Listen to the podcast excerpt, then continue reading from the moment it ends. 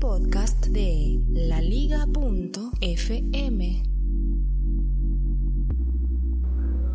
He leído en este fin de semana tres publicaciones que hablan sobre, bueno, no mentiras, no el fin de semana, tres publicaciones después del fin de semana sobre las condiciones de trabajo, condiciones laborales. Y me quedé pensando, no sé, ¿se vale o no se vale? Yo tuve algún, algún nivel de problema con eso en algún momento, por estar publicando en mi podcast o en mi blog mm, cosas de cómo me iba en un trabajo, que por demás es un trabajo que ya no tengo, pero me hace reflexionar eso.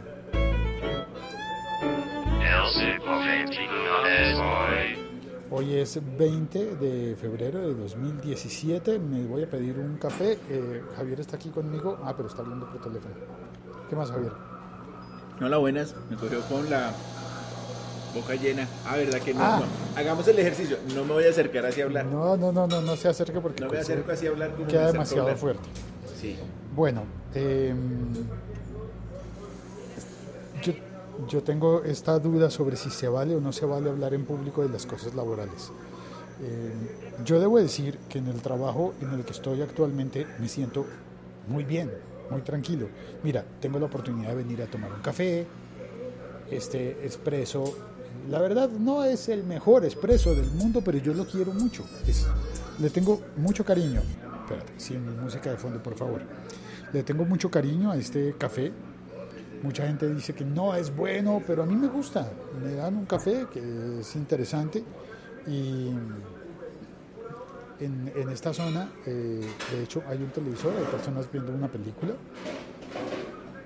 Eh, en un rato libre vienen a comer algo en la sala del café y a ver una película. Eh, yo me voy a mover para seguir contándote estas cosas laborales. Es una con Chris Rock y con Adam Sandler. Yo creo que ya sabes cuál es y no me acuerdo del nombre. Pero bueno, debe haber muchas con, con ellos.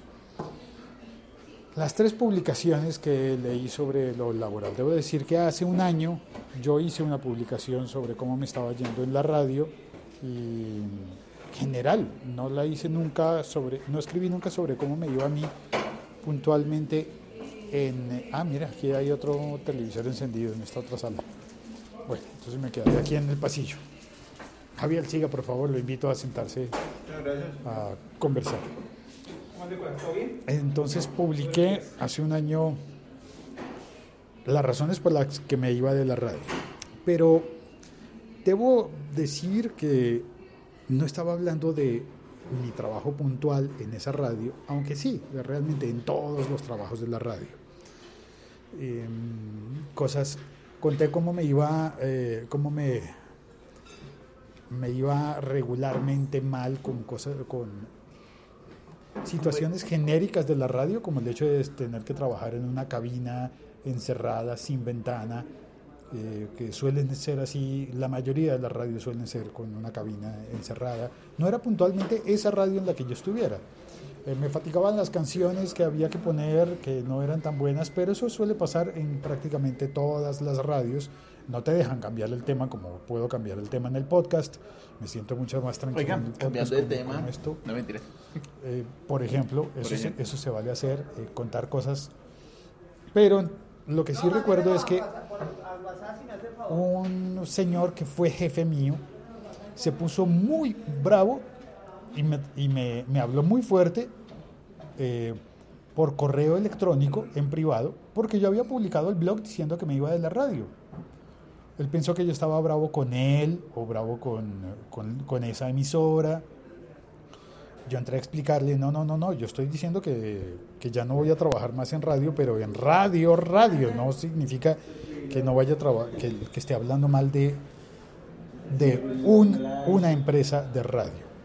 Eh, es el medio el que yo estaba decidiendo cambiar el medio de radio por los podcasts. Si bien en podcast no gano dinero, esta, esta publicación no es patrocinada y no me pagan por hacer esta publicación. Excepto por el café que se toma. El café es patrocinado, pero me lo patrocinarían en todo caso, aunque no grabara nada, ¿verdad?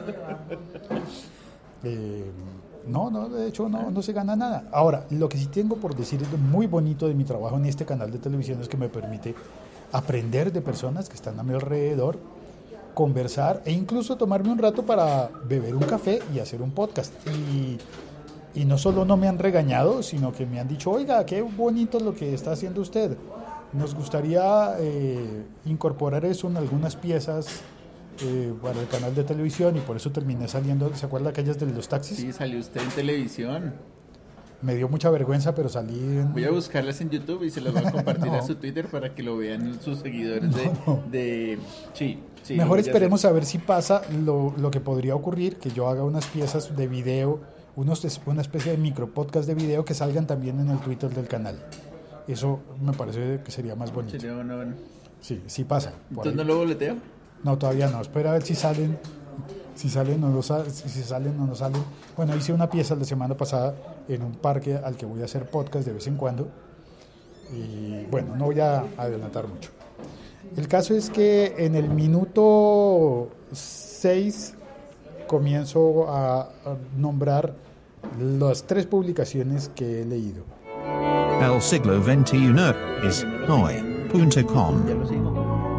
¿No me seguía en YouTube? Ya, Sí. ahora ya lo sigo. Bien, Tiene bien. 339 suscriptores en, en YouTube. Sí, sí. No, pero ese no es mi canal de... Pero ahí dice Félix Griani, está su foto. Sí, pero eso es el canal personal donde no estoy poniendo nada. Búsquese el canal del siglo XXI es hoy. A ese creo que sí lo sigo. Siglo. XXI. Ch- Cambalache no. hoy. ¿Ah? Siglo XXI Cambalache no, porque eso es un tango y está mal escrito. Porque era siglo XX El siglo Cambalache. XXI es hoy. Ese sí es. A ver, ya, me. Entonces- Tampoco estaba suscrito. Perfecto. Póngale la campanita y así le avisa cada vez que haya un nuevo podcast. Le activo la campanita en YouTube. Perfecto. Muy bien. Entonces, quiero decir que una de las tres publicaciones que leí es de, eh, es de Santiago Pascual.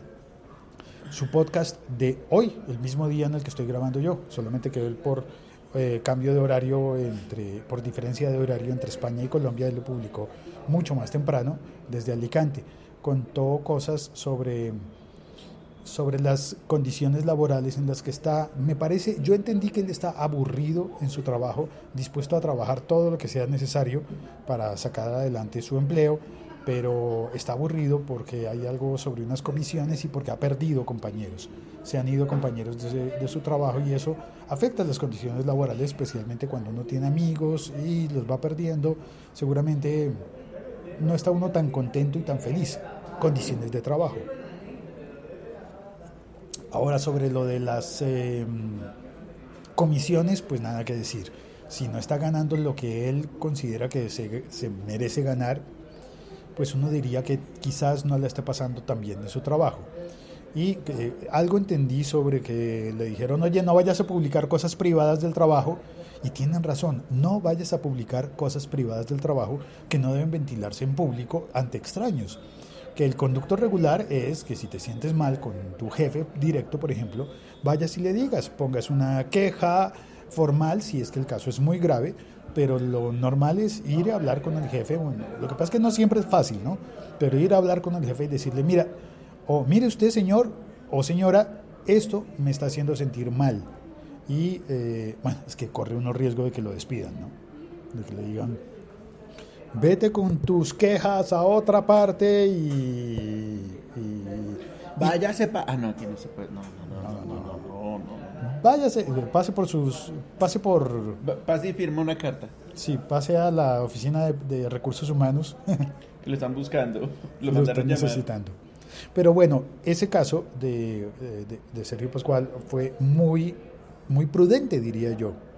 No pasa lo mismo con el- el segundo caso eh, que voy a mencionar, que es el de, eh, el de una persona que trabaja en Rappi. A ver, aquí no veo el nombre de la persona.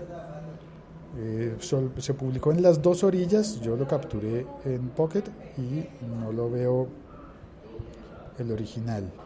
Bueno, eh, publicó en, en Las Dos Orillas, que es una especie de portal que recibe contribuciones del público y que mm, por ser muy conocido, por tener muy amplias redes sociales, puede llegar a multiplicar mucho las lecturas de tu blog. De lo que pongas en tu blog.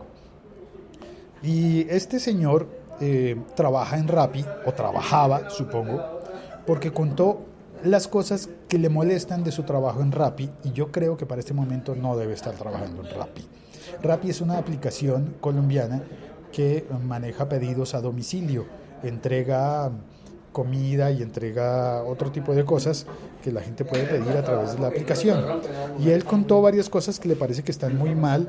A ver, voy a leer algún fragmento. Contó, por ejemplo, que para ir a atender los pedidos tienen que llevar sus propios teléfonos móviles inteligentes y tienen que llevar sus propios ordenadores, computadoras portátiles para ir a trabajar con sus propios recursos y que la compañía entonces está aprovechando de un, de un bien que es de los empleados o de los contratados, eh, dependiendo del tipo de contrato que tengan, y la compañía ni siquiera les presta un servicio de mantenimiento para los equipos que están desgastando en uso del trabajo, que no tienen, eh, tienen un horario laboral eh, salvaje eh, para atender a todo el público y sobre todo las cosas raras que se presentaron cuando en Colombia lanzaron la aplicación Uber Eats y pusieron una promoción en la que iban a regalar una hamburguesa de hasta 30 mil pesos colombianos y vino el jefe en Rappi y les dijo, necesito que todos ustedes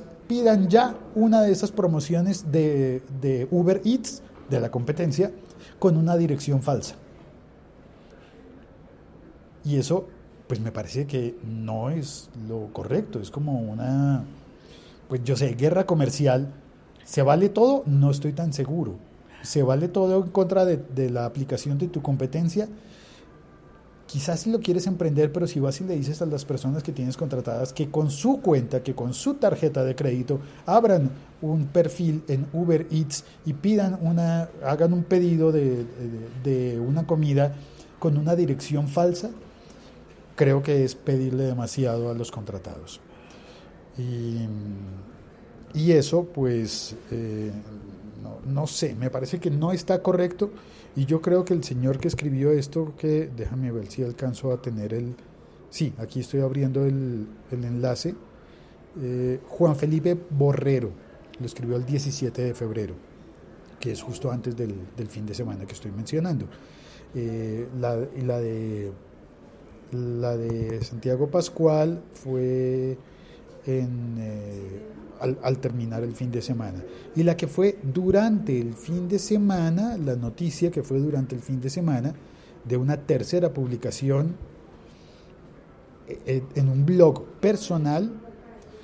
Digamos que lo que lo que hizo Borrero fue publicar en un blog público, en una especie de periódico digital, eh, enviar una entrada a blog que se difundió allí y muchos compartimos pensando qué es lo que está pasando con esa aplicación Rappi y en su guerra contra Uber, Uber Eats. Pero los de Uber no se quedan fuera de los, de los escándalos, porque en el fin de semana, eh, según la noticia que yo estoy leyendo de Gizmodo, una empleada, una ingeniera, o ingeniero, se dice ingeniera si es mujer o se dice ingeniero aunque sea mujer bueno, Susan Fowler, Fowler, perdón, Fowler, no es Flor, es Fowler, colgó una publicación de su página personal bajo el título Reflecting, on One Very, Very Strange Year at Uber.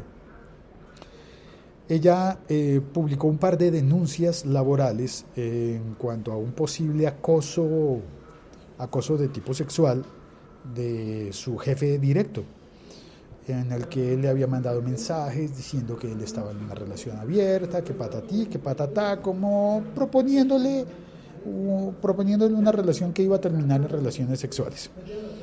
Em, ella lo reportó y eh, le propusieron cambiarse de departamento, pero cuando intentó, cuando intentó cambiarse de departamento, pues voy a darle clic a compartir esto en Twitter para que lo puedas, eh, para que lo puedas leer.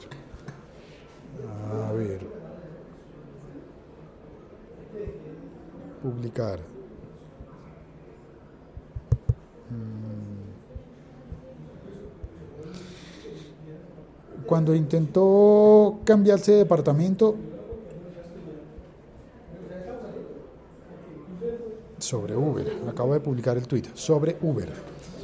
Mm, cuando intentó cambiarse de departamento encontró que había algo como que los papeles se habían extraviado, refundido, no fue posible, se le había bloqueado y eh, no pudo cambiarse de departamento, quizás para no afectar la reputación laboral de su jefe directo.